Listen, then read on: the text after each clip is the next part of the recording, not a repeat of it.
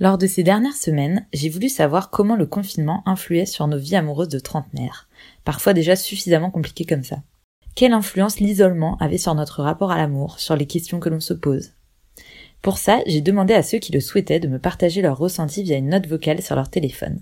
On commence avec Anaïs, dont vous reconnaîtrez peut-être la voix puisque c'est avec elle que j'avais enregistré le tout premier épisode. Bonne écoute